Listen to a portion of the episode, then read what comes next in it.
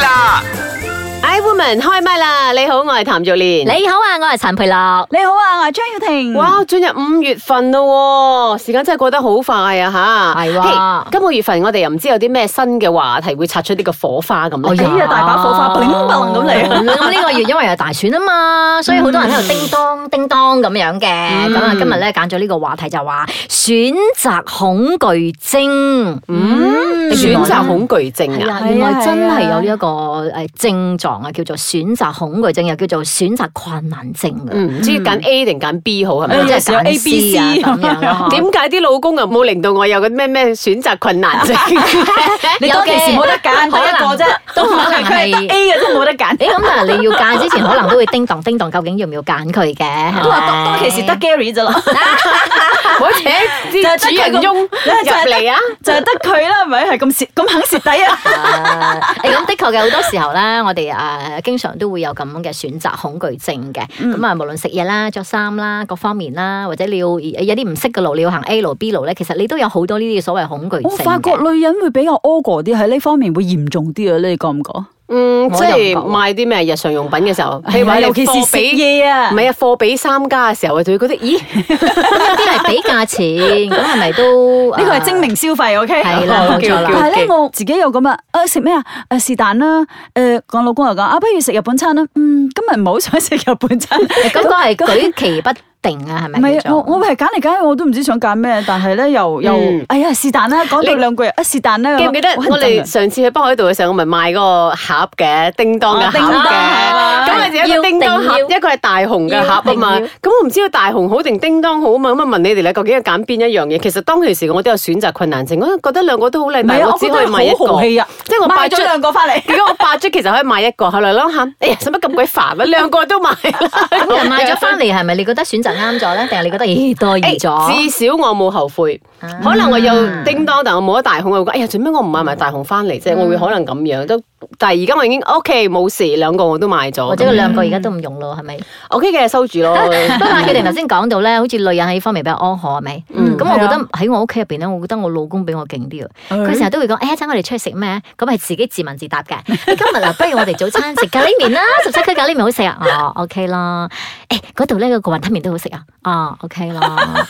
咁啊，誒即係有時晚餐都係一樣嘅，講嚟講去啊，不如我哋又食去蒸魚啦，啊都 OK 嘅。其實我真係冇乜所謂嘅，我食乜嘢都要食。嗯最後竟然揸車去到食炸田雞， 即係你話嗰個嗰個差距咧好遠啊，好得係意咯，啊！有嗬時你已經俾一個心理準備要去做 A 噶嘛，咁忽然間轉轉下轉到去 B 嘅碼頭咁嗯樣，你誒就我會會覺得。興噶點喎，解咁嘅？同之前，因為女人係咁嘅，有時出街啦，你講去 A，OK A 嗰個地方，我可能適合着而家呢個短係啦褲 T 恤咁樣。啱忽然間你轉去 B 喎，喂，我真係硬拖嚟嘅喎，可能嗰個 B 嘅地方係唔適合嘅。咁啊樣因為佢冇理嘅，佢有時都係硬拖，佢去邊度 A B C D 都 係係咯硬拖，但係我唔得 咁啊，你又唔優雅嘅人。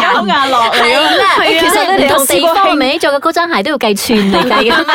誒咁其實你興過咧係咩情況咧？興到有幾興事咧？慶代唔好再問我食咩啊！你而家去到邊度我就食咩啊！唔好再講你要食咩 啊！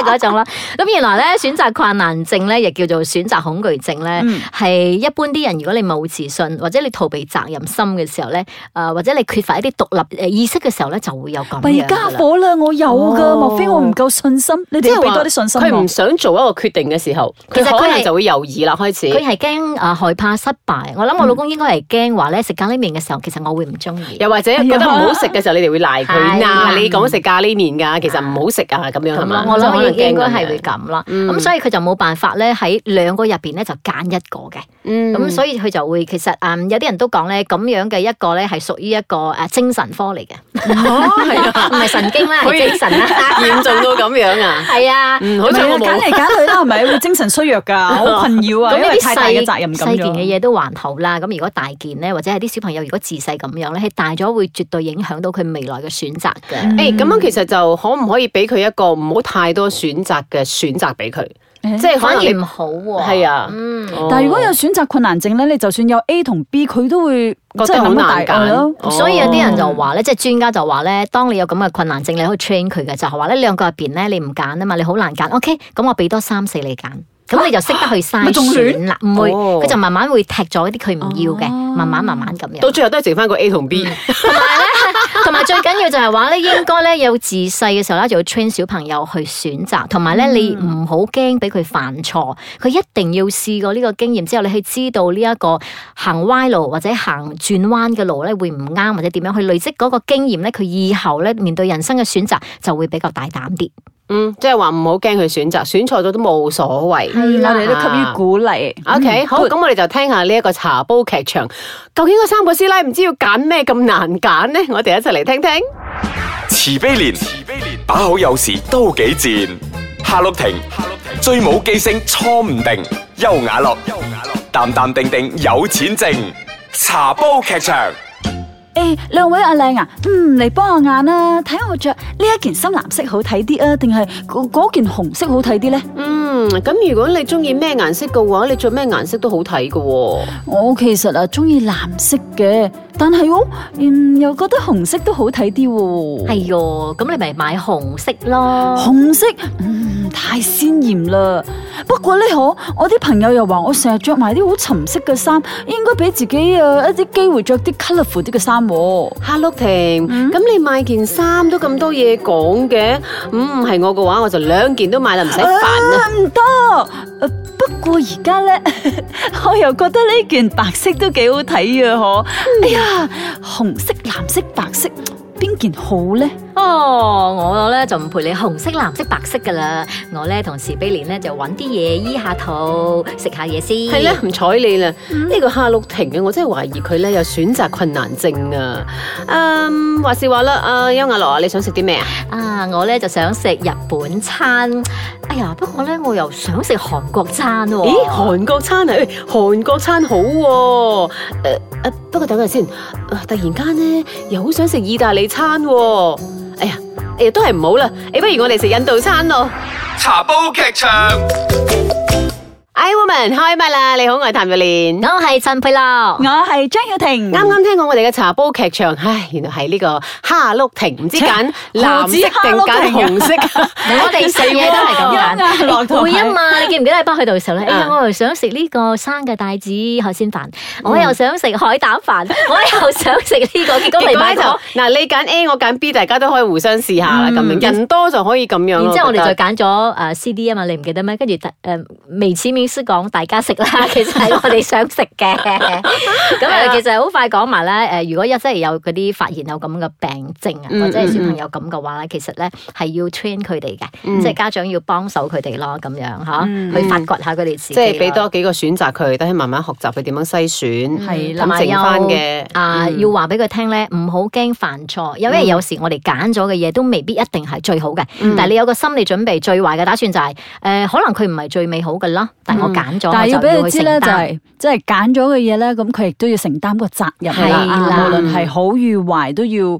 勇敢去面對啦。嗯好啦人生好多選擇噶嘛，嗬。嗯，快問快答啊吓！好，咁你自己誒、有冇試過誒、選擇困難症咧？我經常有嘅。譬如尤其是食乜嘢。即係你哋講到北海道嘅時候嗯咧，我就記得我望住個餐牌，我又想呢、個，我又想嗰、個，我又想呢、個，咁點好咧嗯咁樣樣？嗯我覺得食嘢呢樣嘢反而係唔係真係咁重要啊？嗯即係你揀錯都冇所謂啦，我最多咪下一餐再食過咯咁樣。但係有一啲人生嘅抉擇，你揀錯咗咧，又真係影響咗好大㗎。啊揀工啦，或者揀另外一半啦賣房產啦或嗯咦，者係揀另外一半先至大件事啊！揀啊我錯嗰咗，個直頭賭注啦，佢係啦佢都係賭緊嘅啫，都未必揀到我哋係啱嘅。房嗯啊，揀房產咧， 房產係揀啦房產房產最多係蝕錢啫，唉，影響嗯到哇感情最多嗰下蝕。錢。唉、有錢人係咁樣。好啦，咁最難揀嘅，你覺得係咩？就係頭先你講嗰個買房紀念伴侶誒唔係買紀念品，其實講真，因為好多時候你啲 luggage 咧有限啊啲位，呢但係你又想淨係買顧住買嘢喎嘅咁樣，係咁所以你會啦覺得哎呀唔知揀我呢連樣自好己定都冇買俾自己啊，佢仲諗埋人哋 啊！即係唔知買邊樣好，即係我我覺得係即係揀紀念品嘅時候係真係好頭痛嘅。嗯，我人生大事咯，我覺得。不過揀個老公啱唔啱咧，得唔得咧，相唔相處到咧？你哇最多咪呢個離真係婚啦，係咪哎啫呀唔得亂嚟㗎，其實生咗小朋友點好？ ？OK，咁你有冇試過最不可思議嘅選擇係咩？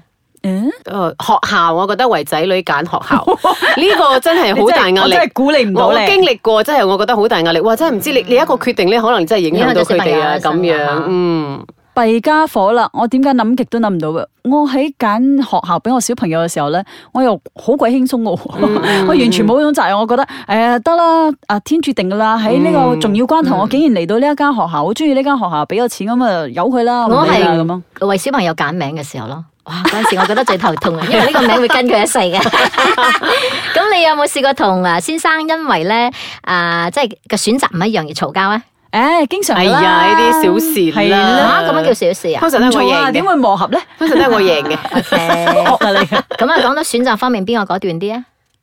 我覺得啊，嗯有時係我咯，大事就係我老公，小事就係我，即係好似食乜嘢咧，到最後都係我決定。嗯但係大件事嗰啲，即係買房產嗯啊、買呢樣買嗰樣或者投資嗰啲嘢就係佢咯。好啦，最後有承擔就唔驚會呃诶选择错误，你贊唔贊同呢句说話咧？咁又係㗎，嗯咁啊係 OK 噶，㗎責任好緊要㗎，即係你肯負嗰個責任其實好重要嘅。你肯去面對你自己抉擇翻嚟嘅嗰個後果，無論好與壞，都係一個好重要嗯嘅。同埋唔好推卸責任咯，好多人揀咗 A 之後講唔係我要揀嘅，係你逼我揀嗰啲，誒咁嗰啲即係先推卸咧，係真嗰啊啲我好唔中意咯。咁我即係嗯以前咧上嗰個誒小朋友嘅心理課嘅喎，咁啊個老師就教我哋，佢話咧要即係我哋自己都好，或者都要同小朋友講，it's okay to make mistake。嗯 Yeah 啊！我哋成日講話誒，即係誒犯錯唔使驚有咩，其實係佢就會用另一個方法，即係話係 OK 㗎，呢個 mistake 係 OK 㗎，冇問題㗎。只要冇危害到生命嘅，我覺得 whatever 揀都 OK 嘅。嗯即係因為即係對佢唔係嚟講係壞佢都事啦佢都唔明白咩叫危害生命啦，即係嗯類似。但係嗯你係 it's OK 嘅，